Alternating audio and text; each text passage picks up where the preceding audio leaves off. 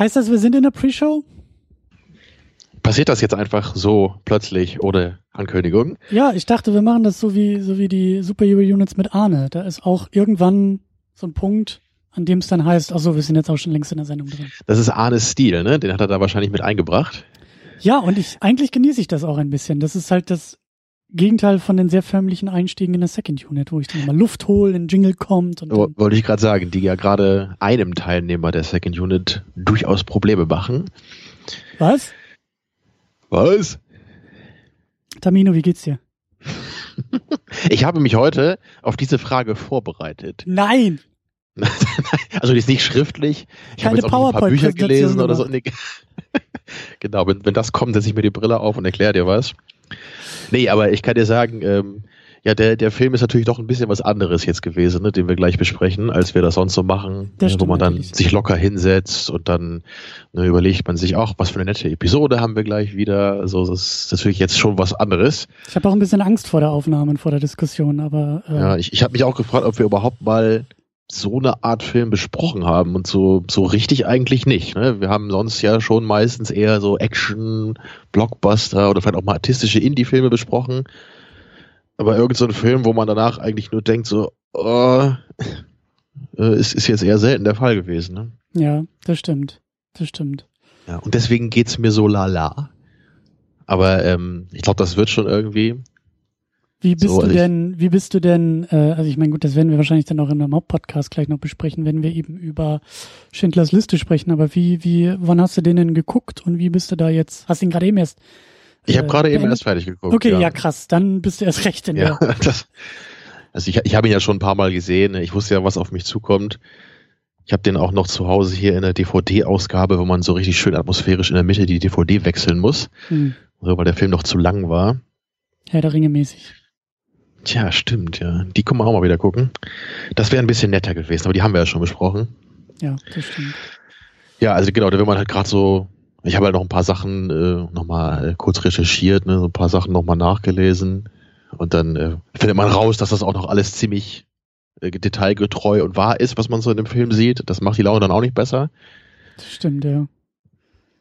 Tja, aber ich bin auf jeden Fall sehr gespannt, wie du den Film auch aufnimmst, weil du hast ihn ja noch gar nicht gesehen und das ist natürlich nochmal was ganz anderes dann. Ich merke schon, du willst, du willst eigentlich schon die ganze Zeit über den Film sprechen, aber Nee, machen wir jetzt natürlich noch nicht. wir, wir, wir, wir klammern es nochmal ein, wir schieben es nochmal ein bisschen an die Seite und werden das dann ja auch gleich ausführlich machen, aber, äh, Aber so stimmungsmäßig so? äh, bin ich auch, ja, also auf jeden Fall ist mir auch ein bisschen mulmig, aber ich glaube, wir kriegen das schon irgendwie hin mit der Episode. Wir haben ja schon ein paar gemacht, ne? Ich denke auch. Ich denke auch. Ja. Ja, ansonsten fühle ich mich eigentlich ganz wohl. Deswegen konnte ich das heute auch verkraften, den Film zu gucken. Hm. Und ich habe ich hab auch einen guten Film habe ich auch gesehen in letzter Zeit sogar mal. Das kommt ja selten genug vor. Ich wollte gerade sagen, also Ja. ich folge dir ja mittlerweile bei Letterboxd und ja, also dann da, weißt du ja, welchen Film ich gut fand. äh, naja, ich, also es ist halt so, dass Letterboxd, ich folge mittlerweile einfach zu vielen Leuten, dass halt immer mal wieder von allen was reingespült wird. Aber jedes Mal, wenn ich dann von diesem Arnold Wieso Profil äh, dann so einen Eintrag da sehe, dann sind das so Filme, wo ich mir an den, an den Kopf fasse und denke, was macht er denn da? Was, warum, warum denn jetzt ausgerechnet sowas? Ja, beim letzten Aber- Mal habe ich dir ja schon erzählt, warum ich gerade irgendwie Rob Schneider Filme gucke. Aber die Phase ist jetzt ja auch zum Glück vorbei. Ja, Ja, ja, wir haben ein paar dumme Leslie Nielsen Filme geguckt, Hannes und ich in letzter Zeit. Aber die meinte ich nicht. Nee, was ich, den guten Film, den ich gesehen habe, den hast du auch gesehen und das war Hereditary.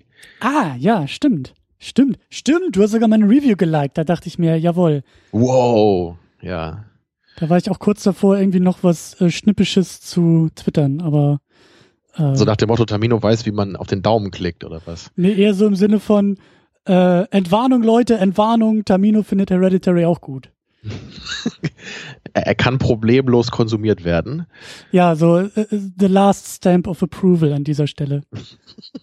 Hätte ja auch sein können, Ja. dass das so a quiet place mäßig ist und du den komplett in der Luft zerreißt. Nee, gar nicht, gar nicht. Äh, Also ich, ich bin sogar da fast ein bisschen sauer aufgrund, äh, also der Film kommt ja eigentlich relativ gut an, habe ich immer so das Gefühl, bei äh, Leuten, die sich ein bisschen mehr mit Filmen so auseinandersetzen. Aber generell hat er ja nicht so tolle Bewertungen. Ist ja eher so im Mittelfeld. Und was man da dann Was, teilweise so liest. Ja, also bei den, bei den Zuschauern ist er jetzt nicht irgendwie super geil bewertet. haben ne? Ich glaube, bei IMDb, also ich glaube, bei IMDb hat er auch nur so um die sieben Punkte und beim Moviepilot glaube ich sogar unter sieben bei der Wertung.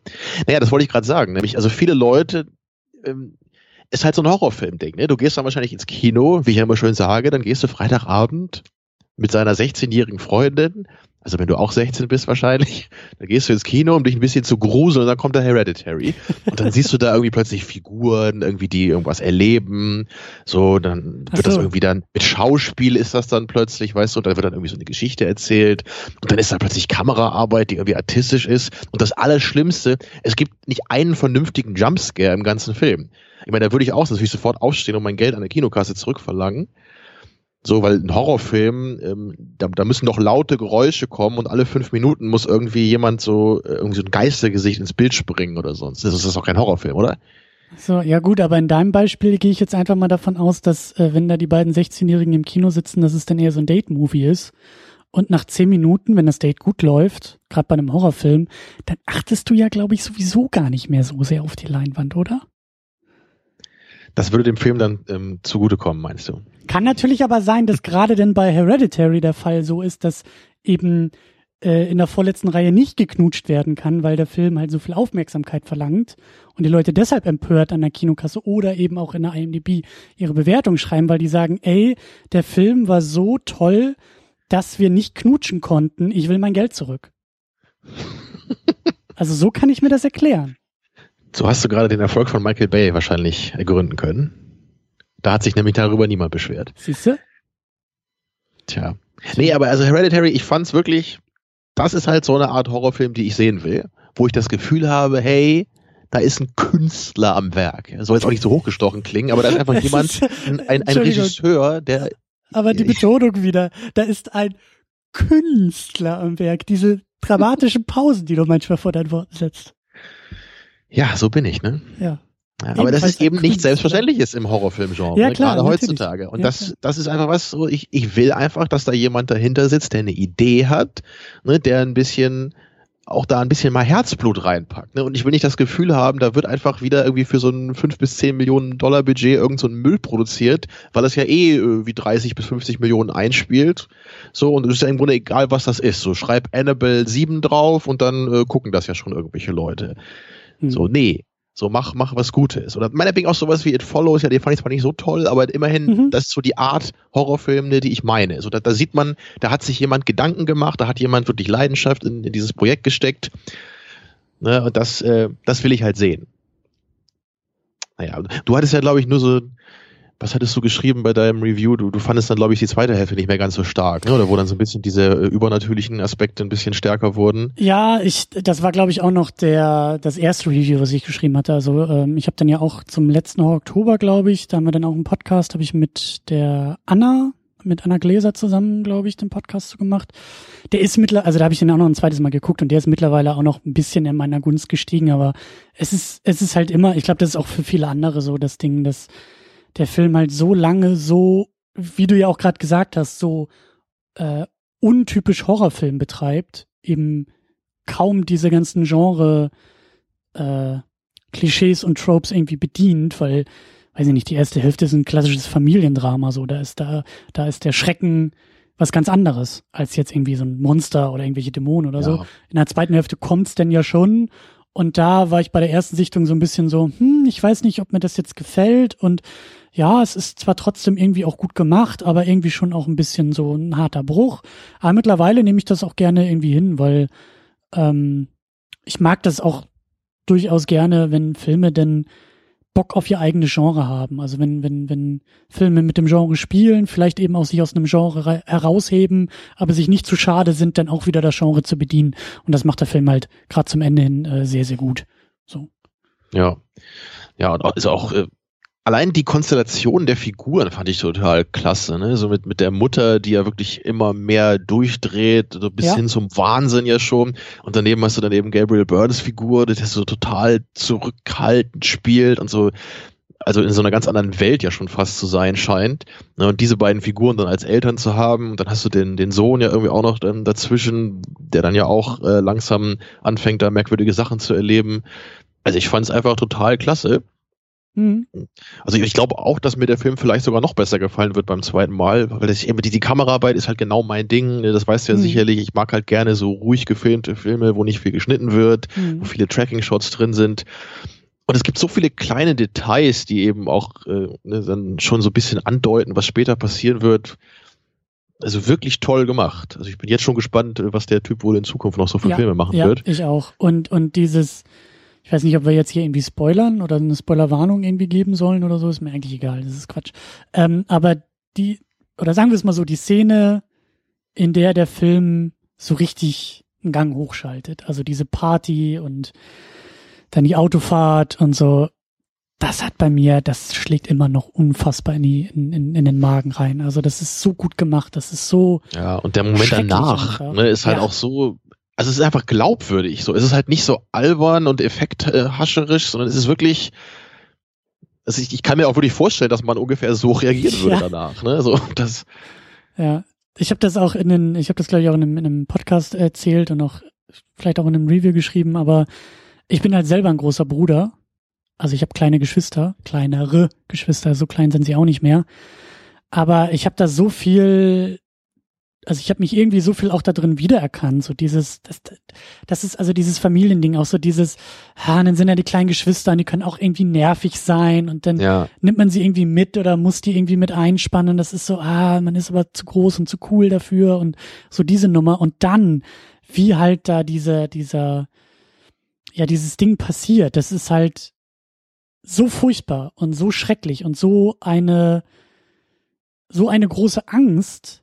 Also, die hat so eine große Angst in mir ausgelöst und angesprochen, als ich im Kinosessel saß, dass mich das halt richtig fertig gemacht hat. Und wie du sagst, und diese Reaktion dann danach zu sehen und auch aus dieser Schrecklichkeit nicht entlassen zu werden die ganze Zeit, sondern das halt ja. immer weiterzumachen und dann wie das die Familie beeinträchtigt und wie es irgendwie den Sohn und den Vater und den Vater und die Mutter und die Mutter und den Sohn und alle untereinander halt immer mehr zerstört, ist, also da, da, da saß ich einfach davor und dachte, das ist das Schlimmste, was passieren kann und das ist das Schlimmste, was, was ich mir angucken muss, weil ich das so nachvollziehen kann.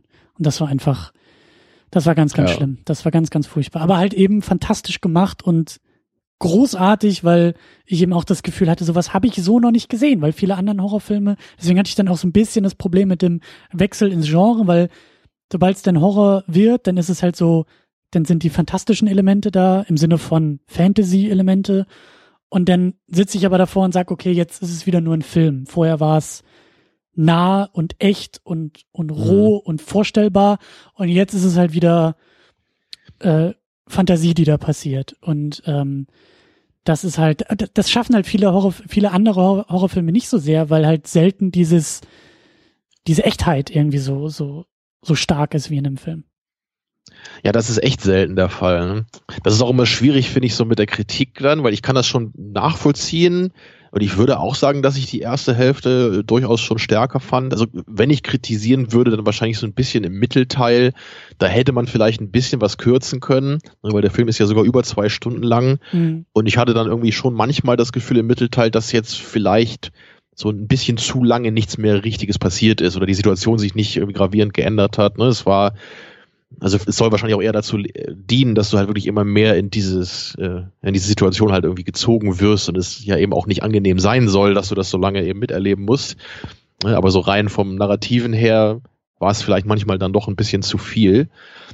Hm. Ja, aber man sieht ja wirklich daran, wie, wie gut der Film das wirklich gemacht hat, dass auch äh, Einzelkinder wie ich, ne, dass das halt genauso da funktioniert. Weil ich bin nämlich wirklich jemand generell, äh, mich nervt es immer, wenn mir dann Leute irgendwie erzählen, ja, ich bin jetzt irgendwie, keine Ahnung, irgendwie gerade Vater geworden und deswegen finde ich diesen Film jetzt so unglaublich toll, weil der genau das porträtiert. Und ich denke halt immer, ich will das eigentlich, dass ein Film vollkommen unabhängig davon, wer sein Zuschauer ist, ne, das halt so toll umsetzt, dass mich das umhaut. Ist vielleicht auch ein bisschen illusorisch, das so zu wollen, aber tendenziell weißt du vielleicht, was ich meine. Mhm. Also ich, ich finde es halt schön, wenn der Film wirklich durch Qualität besticht und halt nicht nur so äh, eine gewisse, ein gewisses Klientel oder eine gewisse Art Publikum auf so einer sehr persönlichen Note anspricht. Ja. ja also es ist, ist natürlich auch oft eh eine, eine Mischung aus beiden, aber für mich ist eher so die, die wirkliche filmische Qualität sollte da im Zentrum stehen. Ja. Ich habe halt ja, und neulich, das, das war halt hier absolut der Fall. Ich habe halt neulich äh, Eighth Grade geguckt ich weiß nicht, ob du von dem Film schon mal gehört hast. Also achte Klasse auf Deutsch übersetzt. Danke für die Übersetzung nochmal. Ja. Jetzt äh, weiß ich, dass ich den Film nicht kenne. Äh, es ist nämlich ein, ein Film über eine 13-Jährige, die halt in die achte Klasse geht und irgendwie ihre letzte Woche in der, was ist denn das? Also, also sie hat irgendwie noch eine Woche und dann geht sie auf die Highschool. So dieses US-Schulsystem habe ich auch nicht so hundertprozentig verstanden, aber da gibt's halt irgendwie noch so, so diese Mittelschule oder sowas. Hm, weil du gerade gesagt hast,